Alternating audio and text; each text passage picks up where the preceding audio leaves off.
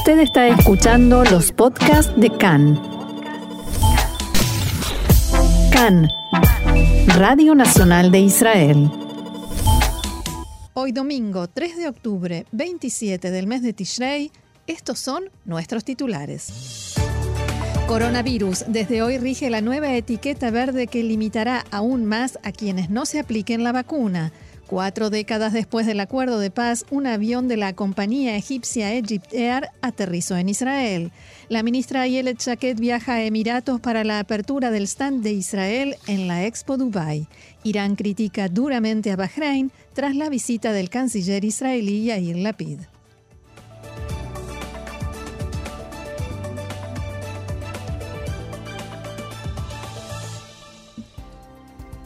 Vamos entonces al desarrollo de la información. Comenzamos hablando de coronavirus. El Ministerio de Salud informó que durante la jornada de ayer se registraron 1.700 nuevos casos de infectados con coronavirus.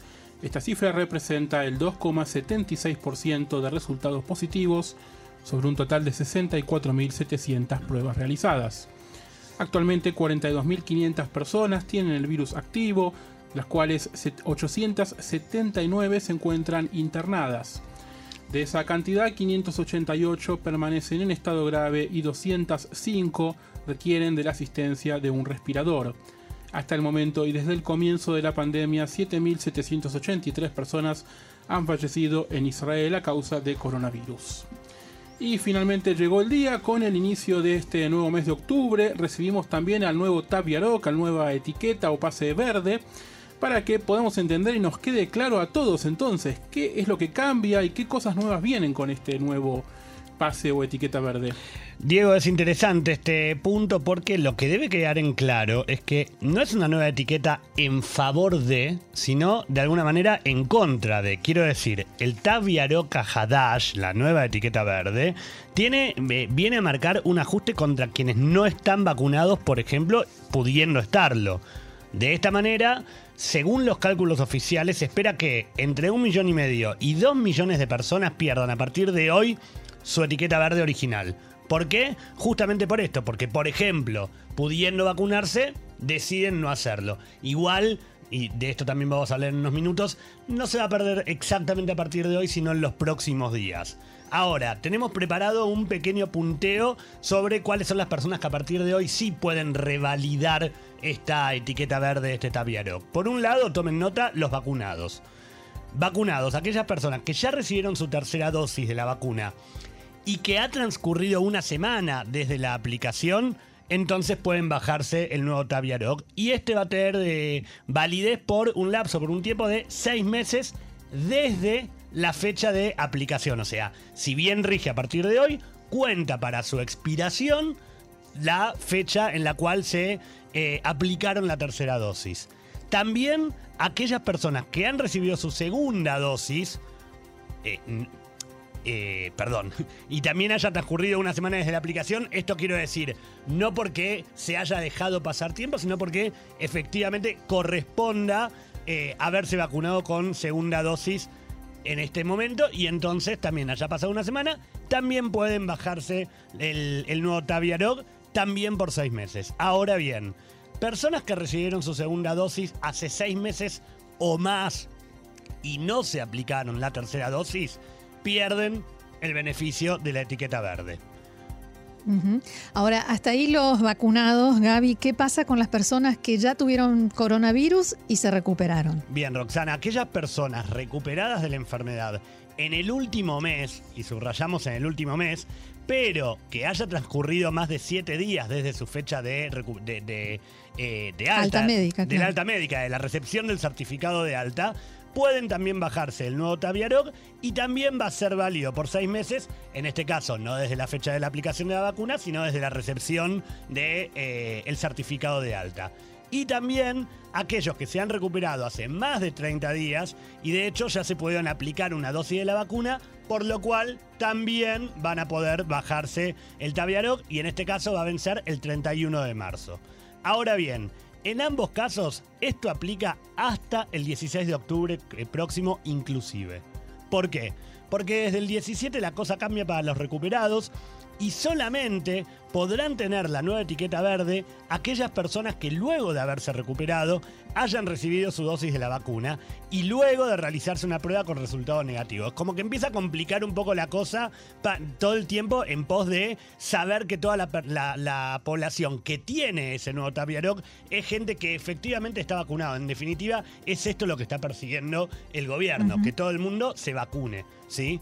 En ese caso, también podrán tener acceso a la nueva etiqueta verde y también va a ser hasta el 31 de marzo del año que viene. Los niños de entre 3 y 12 años que se hayan recuperado en el último mes, tanto antes como después del 16 de octubre, gozarán también del nuevo Taviaroc con una, con una validez de 6 meses. Quiero decir, esto no cambia para ese grupo etario, no cambia la situación antes o después del 16 de octubre. Ahora, Habrá quienes digan, yo ya me di la tercera dosis, no me importa, ¿para qué quiero el Taviaroc? Recordemos, Roxana Diego, que este documento, porque en definitiva estamos hablando de un documento, nos habilita para ingresar a eventos culturales, a conferencias, a hoteles, a gimnasios, a restaurantes. Digo, cada momento que pasa una persona sin tener ese Taviaroc son más actividades a las cuales se les restringe el ingreso y que no van a poder hacer. O sea, señores, mejor estar al día con las vacunas, así no sea porque quieran vacunarse, por lo menos para seguir con su ritmo de vida eh, habitual. Ahora bien, aquellas personas que pudiendo vacunarse no lo hacen y entonces no pueden aplicar el nuevo Taviaroc, tienen la posibilidad de seguir realizándose pruebas rápidas, las famosas pruebas rápidas. Pero en este caso, sepan señores dos cosas. Por un lado, el resultado de la prueba rápida dura solamente 24 horas. Ergo, deberían hacerse pruebas todos los días. Y por otro lado, esas mismas pruebas rápidas serán, en este caso, con costo eh, por parte de, la persona que se lo tiene que hacer, del usuario. Entonces, señores, nuevamente, así sea por una cuestión de cuidar el bolsillo, le conviene vacunarse y no tener que estar haciéndose pruebas todo el tiempo. En pocas palabras, desde hoy, las únicas personas en Israel que están exentas de presentar su nuevo Taviaroc son los niños menores de 3 años y los niños de entre 3 y 12 que presenten un certificado de discapacidad. Hasta aquí la información eh, propiamente dicha de las nuevas medidas de la etiqueta verde. la cuestión el día de hoy, la noticia del día de hoy, de alguna manera es que hasta hace un rato era bastante difícil sacar el nuevo Tapiaroc, la nueva etiqueta verde, por la cantidad de gente que estaba intentando hacerlo. Millones de personas, literalmente. Exactamente, es cierto. Desde bien temprano hubo una queja generalizada de muchos ciudadanos que no podían ingresar a la página que el Ministerio de Salud habilitó ya hace bastante tiempo para bajar del eh, o que ingresaban pero que en algún momento del proceso el sistema se traba y no pueden o no podían continuar con la bajada de la etiqueta. Lo cierto es que Dada esta situación, el Ministerio tomó eh, conocimiento de esto y hoy por la mañana, hace algunas horas, informaron que en los próximos días será posible, por los próximos días, hasta tanto se solucione este, este tema, esta traba, eh, a toda la población que no pueda bajar hoy el nuevo Taviaroc podrá continuar presentando el viejo. ¿Sí? Y en el momento que esté habilitado y que esté todo el problema solucionado, pues entonces sí regirá solamente el nuevo. Para quienes todavía no ingresaron nunca o no saben a dónde ingresar, rápidamente ingresan a corona.health barra green de verde en inglés guion del medio, PAS, P-A-S-S. Lo vamos igual después a anotar también en nuestras redes para que quien necesite la información de dónde bajar la etiqueta verde pueda hacerlo. Bien, y siempre hablando de corona, pero en otro orden de cosas, hoy se reúne el gabinete de coronavirus. ¿Qué pasa con la relación entre el primer ministro Bennett y los profesionales, expertos y asesores eh, en este tema? Bueno, parecería que volvió la paz o cierta, cierto clima de paz. Como contábamos la semana pasada, Roxana, hoy se vuelven a reunirse después de un mes, desde antes de los Hagim, desde antes de, iniciado Rosh Hashanah, que el gabinete de Corona no se reúne. Y después de unos cuantos días movidos en la relación, lo que sí se espera es que la reunión de hoy comience en las próximas horas y finalmente se supone que el comité de expertos no va a avanzar en pedir más restricciones, que era algo que comentábamos y que se especulaba la semana pasada. Ya lo sé, la semana pasada les contamos otra cosa, pero como siempre decimos, Roxana, Diego, es todo tan dinámico aquí que las cosas vuelven a cambiar. Ustedes saben, el jueves a última hora y lo, lo contamos rápidamente porque el viernes no estuvimos al aire. Bennett se reunió con funcionarios del Ministerio de Salud entre ellos los altos funcionarios, estaban Nachman Ash, director del, eh, general del ministerio, estaba Salman Sarka, eh, coordinador de lucha con- eh, de- contra el coronavirus, estaba Sharon Elroy Price, la jefa de servicio de salud pública, y se llegó a un punto de, digamos, entendimiento, en el cual, por un lado, Bennett dijo que reconoce el trabajo de todo el equipo de salud y que seguirán trabajando en conjunto. Por supuesto, no podía decir otra cosa, Roxana, ¿no? Eh, Nobleza obliga. Nobleza obliga. Pero también el comité de expertos declaró que eh, se entiende perfectamente su función y que eh, esta se basa solamente en recomendar, pero que por supuesto las decisiones se toman desde el marco político del gobierno. O sea, Cada uno dijo lo que el otro quería escuchar. yo me acuerdo cómo decía mi abuela en porteño criollo, como que se, eh, se alinearon los patitos, ¿no es cierto? Como que volvieron Nunca a... lo escuché. Bueno, mi abuela lo decía, tal vez. Eh, ahora, de esta manera se espera que en la reunión de hoy también se maneje cierto buen humor, por llamarlo de alguna manera, dadas las cifras que se vienen mostrando con cierta tendencia a la baja y además que se debatan más medidas sobre todo, y esto es algo que eh, comunicó en el, día, en la tarde de ayer, eh, el profesor Nachmanash, que se debatan más medidas para los sectores de la sociedad árabe que, como ustedes recuerdan y pasaba al principio de la campaña de vacunación, eh, resulta, vuelve a resultar que se presentan como uno de los lugares con mayor resistencia por ejemplo, a continuar con el proceso de eh, la tercera dosis de la vacuna. Algo que decían los diarios en, varios artículos este fin de semana es que eh, todo muy bien, pero el hecho es que durante todo este mes en el que Bennett tomó las decisiones y no se reunió con los expertos, las cifras bajaron. Bueno, de hecho, ahí también está un poco el buen humor. Está muy bien la aclaración tuya. Fue el mismo Bennett, Roxana, quien eh, en las últimas horas fue uno de los que expresó esa cierta satisfacción por el número de vacunados también, por- justamente por- porque las cifras empezaron a, ba- a bajar y también por el número de vacunados que empieza a subir. En las últimas horas se supo que, según los últimos números oficiales, la, la cifra de vacunados en tercera dosis ya está llegando a 3 millones y medio y también se espera que, dadas las medidas que comienzan hoy con la nueva etiqueta verde, se, en- durante todo octubre se superen los 4 millones y medio de vacunados en tercera dosis. Entonces, de alguna manera hay como, eh, eh, Bennett va a poder estar como bastante más tranquilo, el gobierno en general, digo, ¿no? No, no solamente el primer ministro, pero bastante más tranquilo en que los números ya comienzan a tranquilizarse.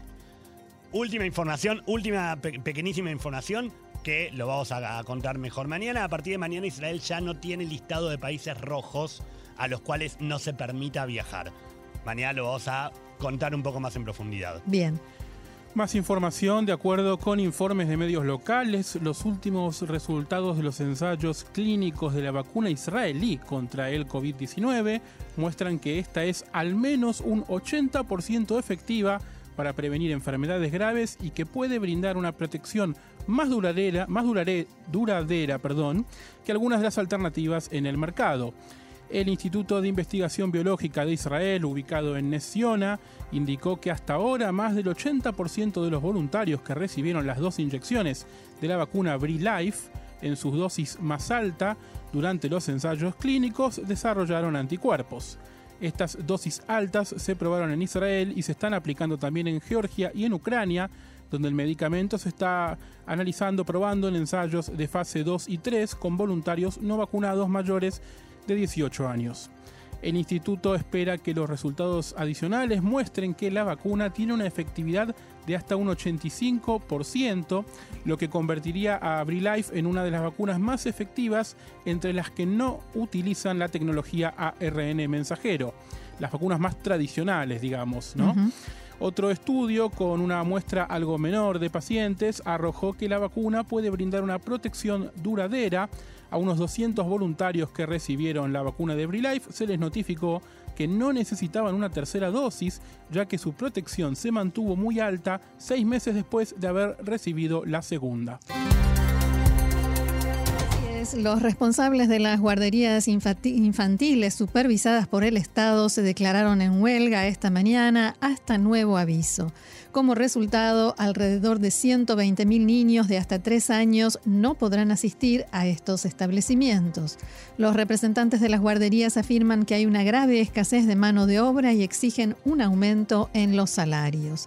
Abro comillas, el daño a los padres, los niños y la economía israelí se debe a la negativa del gobierno a sentarse con los trabajadores y negociar, dijeron desde los sindicatos que representan a estos trabajadores. El primer ministro Bennett y el ministro de Finanzas Lieberman están dispuestos a negociar con Hamas, pero se niegan a negociar con maestros que ganan 5.000 shekels por mes y se encuentran en una situación límite. Alrededor de 1.500 trabajadores de guardería se manifestaron hoy en Tel Aviv, concentrándose en Plaza Rabin y bloqueando la avenida Ibn Birol, y también había padres de alumnos, al menos unas 500 personas más. El ministro de Bienestar Social, Meir Cohen, dijo esta mañana en declaraciones a Cannes que los trabajadores de guarderías tienen razón en su reclamo. Espero que dentro de dos días esto se arregle. Hay negociaciones y hay un diálogo entre el personal educativo y su liderazgo. La semana pasada, después de los feriados, las guarderías infantiles operaron de manera limitada desde las 10 de la mañana, también en forma de protesta. Cambiamos de tema. La siguiente noticia tiene que ver con el incidente que se produjo el viernes a la mañana cuando varios efectivos de la policía israelí fueron agredidos por guardias de seguridad privados en la ciudad de Kafer Kasem. Los agentes intentaron ingresar a la municipalidad local después de recibir un informe de que alguien había sido llevado violentamente al edificio, pero los guardianes les negaron la entrada.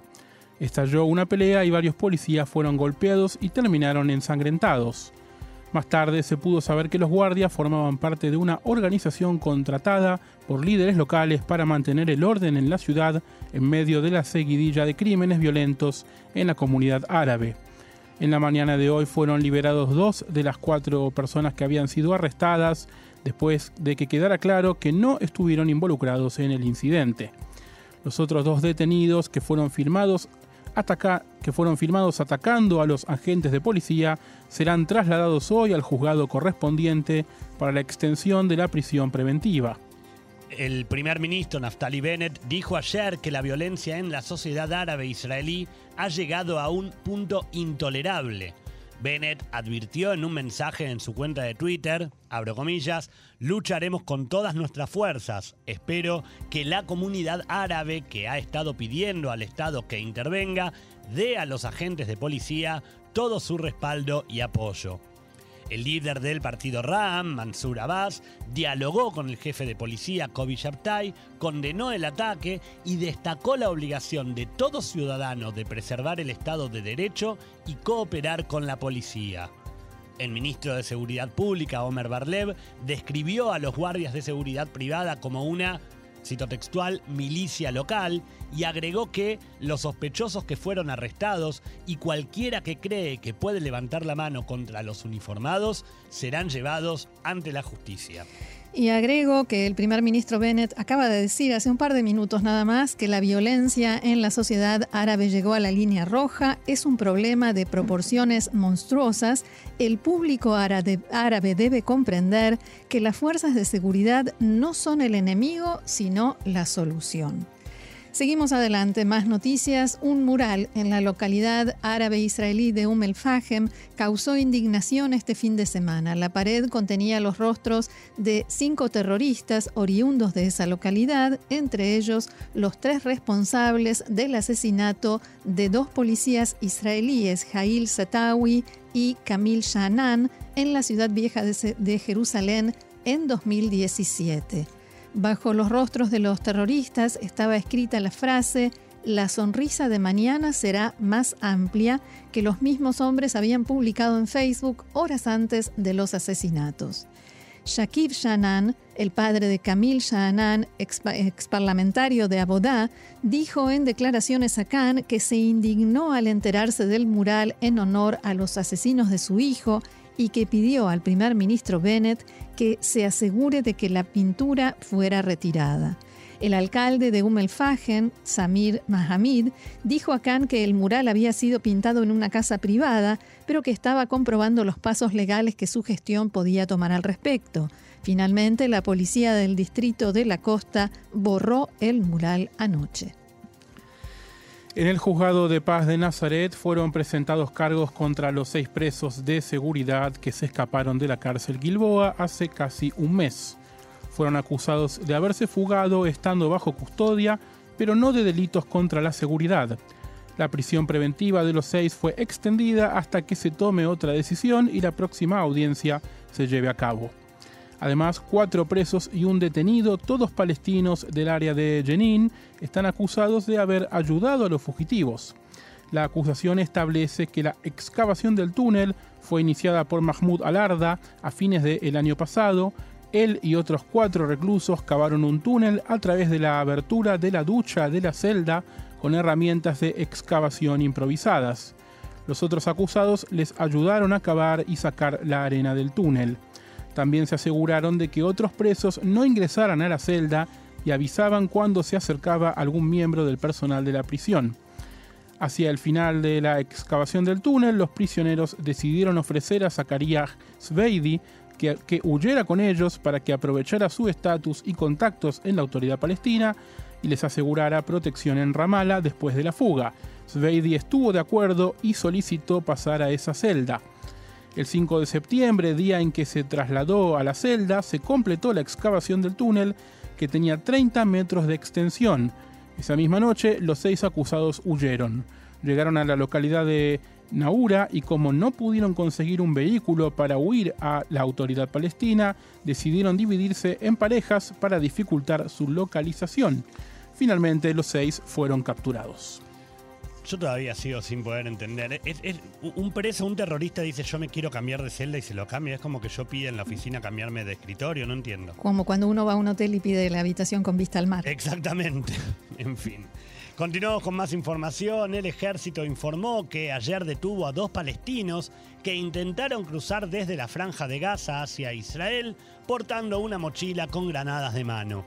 Ambos fueron trasladados para ser interrogados por los servicios de seguridad.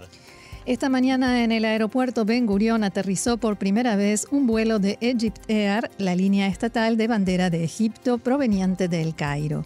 Desde hoy, cuatro veces por semana habrá vuelos directos de esta compañía entre Tel Aviv y la capital egipcia. Al llegar a la pista de Ben Gurion, el Airbus a220-300 de Egypt Air recibió la tradicional ducha, dicho esto entre comillas, el agasajo que se hace a los aviones que inauguran una ruta. Hasta ahora los únicos vuelos entre ambos países eran operados por Air Sinai, una subsidiaria de Egypt Air que vuela en aviones que no llevan la bandera egipcia. Los vuelos de Air Sinai entre Tel Aviv y El Cairo han operado continuamente desde la década del 80 para cumplir con los términos del Acuerdo de Paz de 1979, pero su operación se mantuvo siempre de forma discreta en medio de la persistente tensión entre los dos países. Desde hoy los vuelos que aterrizan en Ben Gurión llevarán la bandera egipcia impresa en el fuselaje. El Departamento de Estado norteamericano designará un nuevo mediador en las conversaciones entre Israel y Líbano para resolver la disputa sobre la frontera marítima y la exploración de gas natural en el Mediterráneo. Se trata de Amos Hochstein, quien se desempeña como asesor principal en seguridad energética del secretario de Estado Anthony Blinken. Hochstein nació en Israel y es un colaborador cercano del presidente Biden, por lo cual se infiere que la Casa Blanca está dándole cierta prioridad e importancia a esta disputa. Se espera que Hochstein haga visitas iniciales a Israel y Líbano a finales de este mes, el funcionario ya había trabajado en esta misma disputa entre estos dos países durante la administración Obama y reemplazará en este rol de mediador a John Desroger, quien ha mediado en las negociaciones indirectas desde que comenzaron bajo la administración Trump hace exactamente un año. La última ronda de conversaciones indirectas entre Israel y el Líbano sobre este tema se celebró en mayo pasado de acuerdo con la información trascendida, Desroger será encargado de negocios en la embajada norteamericana en Qatar. Continuamos entonces. La ministra del Interior, Ayelet Chaked, partió esta mañana hacia Emiratos Árabes Unidos para participar en la apertura del stand israelí en la Expo Dubai. La ministra se reunirá con su homólogo Saif bin Zayed Al Nahyan, quien también se desempeña como, eh, como viceprimer ministro. En el encuentro dialogarán sobre iniciativas conjuntas a los ministerios del Interior de los dos países. En la reunión entre los dos se presentarán iniciativas conjuntas a los ministerios del Interior, después de lo cual se reunirá con altos miembros de la comunidad judía local. Antes de emprender el viaje, Jaqued dijo que considera de una gran importancia el fortalecimiento de la relación estratégica entre Israel y los Emiratos Árabes Unidos. La Expo Dubai abrió sus puertas al público el pasado viernes tras haber sido postergada el año pasado debido al coronavirus y se convierte ahora en el mayor evento abierto al público desde el comienzo de la pandemia. Esta gran exposición es una inmensa vidriera de cultura, tecnología y arquitectura para los 190 países participantes. El joven príncipe heredero de Dubái, el jeque Hamdan bin Mohammed bin Rashid Al Maktoum, inauguró el evento el jueves por la noche en una pomposa ceremonia.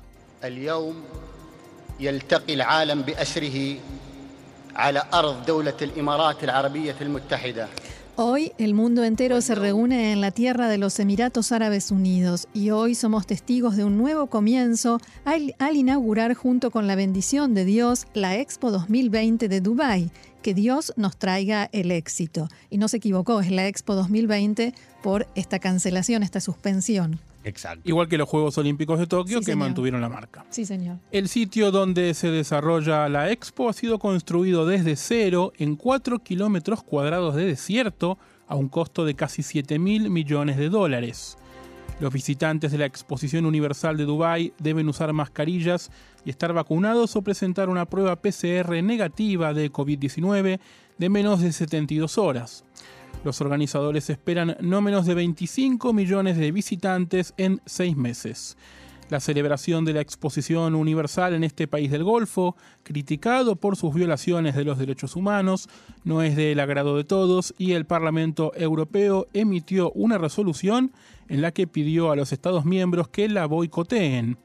También la ONG Human Rights Watch criticó este fin de semana la realización de este evento y lo calificó de una imagen de apertura en contradicción con los esfuerzos del gobierno emiratí para impedir el examen de sus violaciones sistémicas y endémicas de los derechos humanos.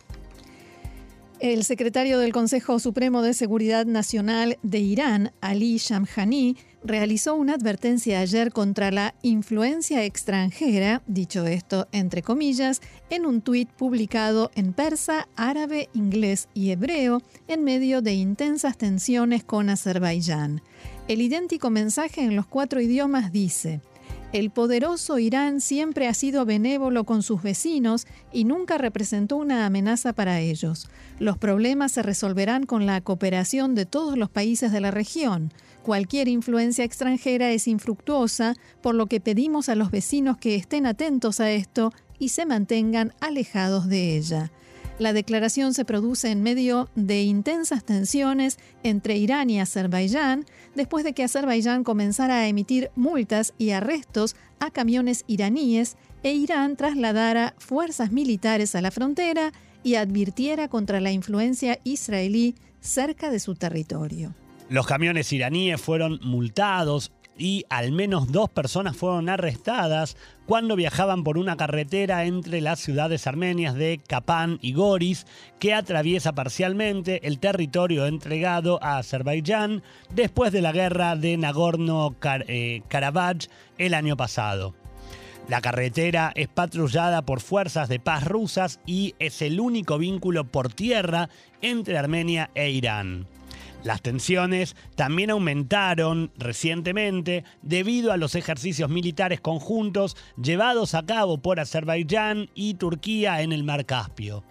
El Ministerio de Relaciones Exteriores de Irán advirtió que tales ejercicios violaban las convenciones internacionales que prohíben la presencia militar de países que no bordean dicho mar.